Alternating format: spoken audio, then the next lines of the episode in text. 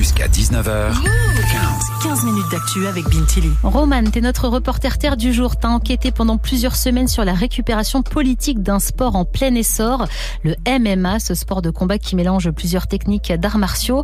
Est-ce que l'extrême droite tente d'infiltrer ce sport? T'as sorti ton micro-move pour avoir la réponse. Et j'ai commencé à enquêter à Lyon, la ville berceau de l'extrême droite en France. On est en septembre dernier quand Lucas, pratiquant amateur d'un club du sud de la ville, découvre une croix gammée tatouée dans le dos de l'un de ses coéquipiers.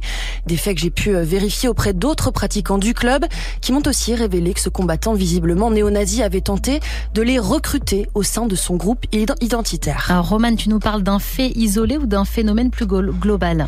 Je suis allée poser la question au premier concerné, la mouvance identitaire Argos par exemple.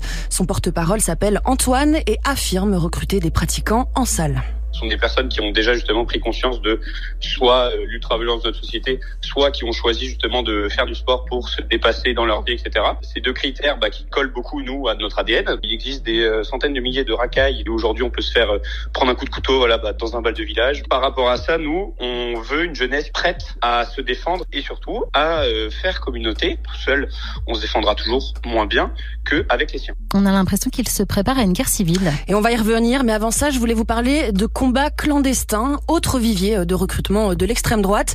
Kylian, ou plutôt euh, The King Kylian, est savoyard, pratiquant amateur de MMA d'à peine 16 ans et déjà 38 combats illégaux au compteur, organisés dans des maisons abandonnées, sur des parkings ou dans des city-stades. Des combats où Kylian a souvent vu des gens d'extrême droite tenter de venir euh, recruter des jeunes comme lui. Ça arrive euh, très souvent, mais ces personnes-là, on leur dit qu'ils sont pas la bienvenue ici. C'est plus vers Lyon, après toutes les grosses villes, Paris. Leur délire, c'est de combattre au milieu d'ossements humains. Donc, faut pas confondre du coup nous, qui sommes là pour le sport, donc avec euh, les autres personnes euh, néo-nazis qui sont là juste pour euh, la violence. Roman, qu'est-ce qui plaît à l'extrême droite dans le MMA J'ai posé la question à Selim Derkaoui, journaliste indépendant et auteur du livre Rendre les coups, une analyse politique et sociétale des sports de combat.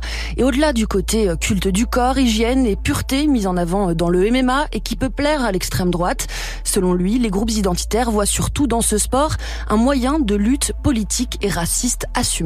C'est dans une dynamique, euh, comme pour la boxe, de grand remplacement et de, il va falloir prendre les armes parce qu'en plus c'est le sport des prolos et des quartiers, donc euh, comme ça on les affronte sur leur terrain. On se réapproprie leur culture populaire aussi, dans le but de s'entraîner pour se préparer à une guerre civile, en mode euh, guerre civilisationnelle contre les Noirs et les Arabes.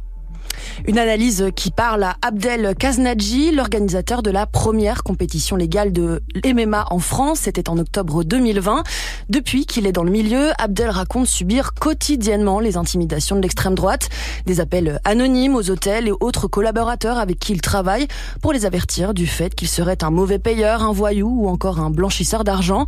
Dernier exemple en date. En décembre, donc j'organise un événement qui a fait beaucoup de bruit avec Cédric Dombé euh, à Bordeaux. J'ai l'équipe son et lumière qui à 20h me dit euh, je veux mon chèque maintenant. Il était 20h, on était en plein chaud. Alors que le but c'était de lui verser un compte et puis après le payer euh, juste après l'événement. Et là le monsieur m'explique qu'il a été appelé euh, par des gens de Paris qui ne connaissaient pas forcément, qui lui ont dit que j'allais me tirer au Qatar avec l'argent.